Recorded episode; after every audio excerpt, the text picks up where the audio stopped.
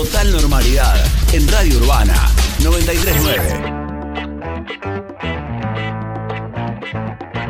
Telefe Bahía Blanca. Esta es la situación que se registró. Por ahora estamos hablando de casos sospechosos en ocho establecimientos de nuestra ciudad. Cinco escuelas primarias y tres jardines de infantes. De hecho, los jardines de infantes fueron separadas las burbujas que integraban los alumnos y docentes y el personal no docente que, que integraban esos turnos. Fueron aislados. Fueron descartados esos casos sospechosos y ya volvieron a la actividad normal. Todavía en las escuelas primarias siguen todos aislados siguiendo los protocolos para ver si se confirman o no los casos que están en Ya tenemos 99 alumnos aislados. Hay un docente que ya es caso confirmado. Les hablamos con las autoridades escolares de aquí en nuestra ciudad para conocer más detalles de esta situación. el virus está con un nivel de circulación importante, como fue todo, todo el verano, y si circula en la sociedad no sería, digamos, no sería raro que no ocurriera en la escuela. Una vez que la familia ha avisado, familias han avisado que, bueno, que estaban con síntomas, ese grupo automáticamente se informa a las familias y continúa el trabajo virtual hasta tanto se descarte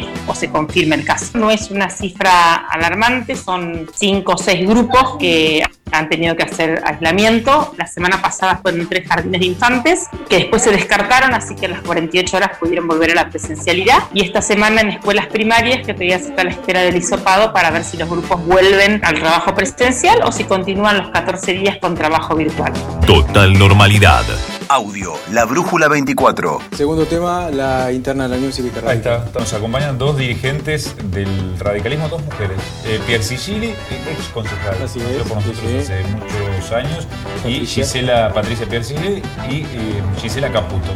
Álvaro cambió la llave y no nos dio a los demás integrantes la llave del comité por seis No, meses. eso no es verdad, eso no es verdad. Se llevó la llave Eso no es verdad. Cambió la llave, No, la cerradura, cambió la llave. No, mentira. No estoy mintiendo. No, estoy mintiendo. Mentiroso e incoherente. Entró una persona una noche por seguridad, cambiaron la cerradura y no nos dieron copia de la llave. Está mal que Estás mintiendo. Dale una copia. contá lo que Gisela. pasó. ¿Saben qué Llama al gato, a mi amigo el charrajero. Ustedes también lo cubrieron. Que fue porque la verdad que el radicalismo le Ah, se puede robaron pasar el el- ¿Te el acordás busto de Irigoyen? Claro que usted que se robaron, que Entraron. entraron, que rompieron Sí. la puerta. Bueno, ¿Cuánto tardaron, eh, en darnos Bueno, la copia de la llave? la llave y después se dio la llave. No tardamos seis meses. ¿sí? ¿Cuánto tardaron? No, no sé, semanas. ¿Semanas? ¿Cuántas Sí. semanas? Dos semanas, tres semanas. No es todo tan ¿Cinco automático. sema- diez No. semanas? Y después, A ver, porque con la excusa de la pandemia- Porque a la con llave de Felipe Con la excusa de la pandemia, ¿para qué quieren la llave? Me- no, yo se la pedí a Álvarez Corte. ¿Para qué querés la llave si estamos en pandemia? No, a eso ver. también es mentira. Había un responsable del comité, pero digo, ¿ves a la discusión que te llevan? Qué chiquitito. ¿Y por qué? discutiendo la llave No, no, no, comité. es que no, Ese no es es el lo chiquitito, quieren. porque si vos me decís- ¿A quién si- le dimos la llave? ¿A quién no? Yo la verdad en eso te la dejo. Si vos me decís que soy parte de la mesa, no soy parte si me están negando la llave. El que queremos es Ay, cómo habla esta la chica. Total normalidad.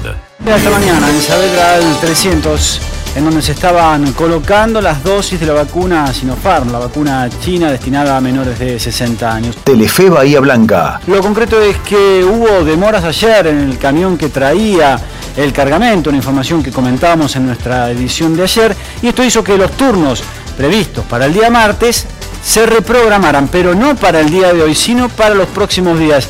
Y aquellos que tenían que ir a vacunarse ayer todavía no saben cuándo serán inoculados. Estamos tratando de que en los próximos 5 a 10 días sean inmunizadas toda esta gente que estuvo acá. ¿Por qué se demoró la llegada de las dosis? No, no, no tengo la razón por la cual se demoró. Sí sé que el día ayer tenían que haber llegado vacunas, no llegaron, y automáticamente el sistema canceló los turnos. En algunos casos, como no te llega el turno para, para vacunarte, no han llegado la información de que se cancelaba el turno.